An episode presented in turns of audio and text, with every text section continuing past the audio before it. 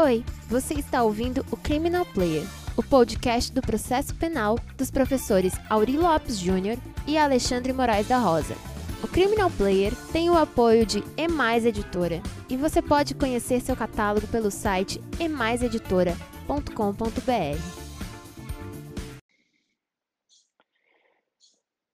Olá, amigos e amigas do Criminal Player. Tivemos uma semana muito difícil é, em relação ao tribunal do júri. Por quê? Dois momentos, a meu ver, lamentáveis. É, e que são importantes que, que, que se faça um comentário, uma análise, uma reflexão. O primeiro momento lamentável em relação ao tribunal do júri foi a manifestação do ministro Dias Toffoli, é, no sentido de que o tribunal do júri deve ser extinto. Ou seja, disse o ministro que o tribunal do júri já, já é chegada a hora do Congresso Nacional extinguir o tribunal do júri e que seja então levado a cabo por parte dos deputados e senadores a extinção do Tribunal do Júri. Bom, é, com a máxima vez, né, o ministro Dias Toffoli é uma posição completamente equivocada. O Tribunal do Júri não pode e não deve ser extinto. Não pode e não deve. Não pode, porque é uma cláusula pétrea da Constituição, além de constituir uma importante evolução democrática, civilizatória, toda a história do júri. Então, realmente, ele não tem nem como ser extinto, por, pelo status constitucional que goza, enquanto cláusula pétrea, e não há necessidade, ainda que se levasse a cabo essa discussão. E não se deve, de modo algum, é, fazer a extinção, levar a cabo uma extinção do Tribunal do Júri, por quê? Vamos lá, o Tribunal do Júri, obviamente, precisa ser repensado, precisa passar por uma reengenharia. Eu, no meu livro, defendo uma série de propostas de alteração. Eu acho que isso é importante, o júri é, ser modernizado, ok, perfeito, discutimos uma série de questões problemáticas, como é o número, número de jurados, não dá para ser de sete jurados, a própria seleção dos jurados, a questão da fundamentação por parte da decisão, que nós precisamos construir alguma maneira de o jurado fundamentar minimamente a sua decisão, uh, que nós temos que criar uma cultura de produção de prova no plenário do júri, que o tempo dos debates precisa ser ampliado, sim, a própria competência do júri, uh, eu entendo que tem que ser mantida, obviamente, mas se nós formos levar a sério um, estudos feitos nas principais capitais brasileiras, vocês vão ver que hoje em dia mais de 80% dos júris realizados nas grandes cidades brasileiras têm como pano de fundo tráfico de drogas. Então é um homicídio vinculado ao tráfico. Isso fez e está fazendo com que o tribunal do júri sofra uma certa, um certo desvirtuamento para julgar crimes de homicídio, mas completamente vinculados ao tráfico e não o crime de homicídio, aquele clássico que foi o motivo da sua constituição, que é o crime que, em tese, nenhum de nós está livre de praticar amanhã depois, etc. Então, talvez nós devêssemos criar, sim, quem sabe, um tipo especial, um homicídio vinculado ao tráfico e que esse crime não fosse de competência do júri, como, por exemplo, o próprio latrocínio, que o Código considera um crime contra o patrimônio, tira do júri, mas ao, no fim, é, ao fim e ao cabo, nós temos a morte de alguém. Então é possível fazer isso. Mas voltando à fala do Toffoli. Podemos e devemos fazer mudanças no júri? Sem dúvida, mas a extinção não.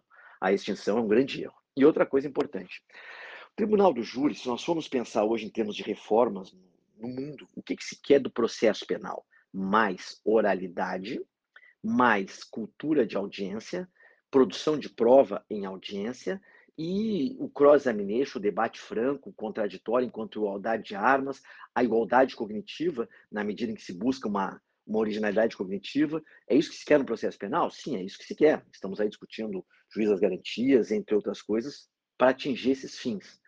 Agora, se nós olharmos para o júri, o júri já nos dá há muito tempo uma aula do que seja cultura de audiência, plenário, cultura de oralidade, plenário, de debate, de contraditório, o plenário, certo? Então, nós podemos e devemos buscar no tribunal do júri uma inspiração para trazer para os demais procedimentos do nosso código a oralidade, o, o debate, não só o cross-examination, mas o fair play que se tem no tribunal do júri. Então, ao contrário, ao invés de pregar extinção, nós temos que pregar uma melhoria do tribunal do júri e, inclusive, que o tribunal do júri sirva de inspiração para uma mudança da cultura nos demais procedimentos, para que se tenha mais nos outros procedimentos, a oralidade que se tem no júri, contraditório que se tem no júri, enfim. Então, em suma, não concordo com a fala do ministro Toffoli, me parece que é um grande erro. E às vezes as pessoas até confundem Eu sim faço crítica ao júri, sim faço uma crítica veemente a uma série de problemas do júri, mas eu não prego a extinção do júri, eu prego uma melhora do júri. Bom, vira a folha, próximo tema que também é lamentável essa semana e diz respeito também ao Tribunal do Júri, é a, a decisão que está tomando corpo no Supremo Tribunal Federal em torno do artigo 492, inciso 1, a linha E, né? ou seja, o, o Supremo Tribunal Federal tendencialmente vai afirmar a constitucionalidade da execução antecipada da pena no caso do júri. Isso é um grande erro. É um grande e lamentável erro. Isso é absolutamente inconstitucional, além de ser incoerente. O mesmo Supremo que reconheceu a inconstitucionalidade da execução antecipada da pena em segundo grau está agora afirmando a constitucionalidade da execução antecipada da pena em primeiro grau. Então, todos os argumentos que eu e tantos outros já fazíamos há muito tempo em relação lá ao HC 126-292, lembram a toda aquela problemática da, da inconstitucionalidade da execução em segundo grau, se traz para cá, no sentido de que é inconstitucional, de que é um julgamento em primeiro grau, em que pede ser colegiado, é primeiro grau. Segundo, não é verdade que a matéria de fato, autoria e materialidade se esgote no plenário. Não se esgota. Tanto é que nós temos lá o 593, inciso 3, as linhas A, B, C e D, inclusive a linha D, que é apelação por decisão manifestamente contrária à prova dos autos, onde se faz um controle não só da legalidade ou ilegalidade do próprio plenário do júri, de nulidade de quesitos, etc., mas também se a decisão dos jurados encontra abrigo ou não na prova produzida nos autos. Então, há controle, sim, em segundo grau sobre isso. O 5933D é um exemplo claro e clássico. E segundo ponto, existe um índice de reversibilidade muito grande, sim, de júris que são ou anulados ou é enviado a novo júri por conta da linha D, porque a decisão é manifestamente contrário, enfim, e mesmo que não fosse um número absurdamente alto, mas é um número alto, mas mesmo que não fosse, bastaria um caso. E principalmente, é básico que isso viola a presunção de, de, de inocência que está na Constituição, porque nós estamos é, autorizando a execução antecipada da pena sem caráter cautelar.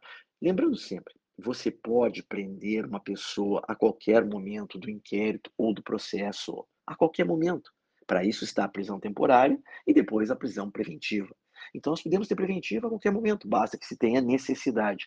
Agora, uma prisão automática sem necessidade, pelo simples fato de que alguém foi levado ao tribunal do júri condenado, é uma irracionalidade constitucional, jurídica, enfim, absolutamente desnecessária. O critério dos 15 anos também não se justifica, porque eu tenho pessoas, clientes do meu escritório, condenados a mais de 20 anos por crimes econômicos, que estão em liberdade, corretamente em liberdade, e vão aguardar todos os recursos em liberdade, com penas muito superiores a 20 anos.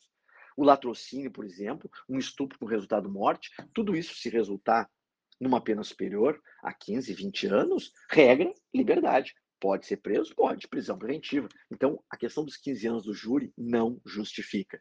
E mais, né? A proposta do ministro Barroso é muito mais perigosa, porque diz o ministro Barroso na, no seu voto, nesse caso específico aqui da constitucionalidade, ele diz o seguinte, ó, fixo, a, ele propõe né, a seguinte tese de julgamento, diz o ministro Barroso, abre aspas, a soberania dos vereditos do Tribunal do Júri autoriza a imediata execução de condenação imposta pelo corpo de jurados, independentemente do total de pena aplicada. O Barroso vai além do 492 e permite qualquer pena, isso é um grande, gigantesco erro e retrocesso no tratamento da presunção de inocência. Então, em suma, tivemos uma semana, estamos tendo uma semana muito ruim para o Tribunal do Júri por conta desses dois pontos, da manifestação do ministro Dias Toffoli, que é completamente equivocada, e essa decisão que está se desenhando no Supremo Tribunal Federal no sentido de permitir a execução antecipada da pena. Isso é no recurso é, extraordinário 123 53 40, o tema 1068, que é o objeto que eu acabei de ler aqui do voto do ministro Barroso. Em suma, pessoal, precisamos do júri sim, precisamos melhorar o nosso júri com certeza e temos que respeitar a presunção de inocência, inclusive no tribunal do júri. Era isso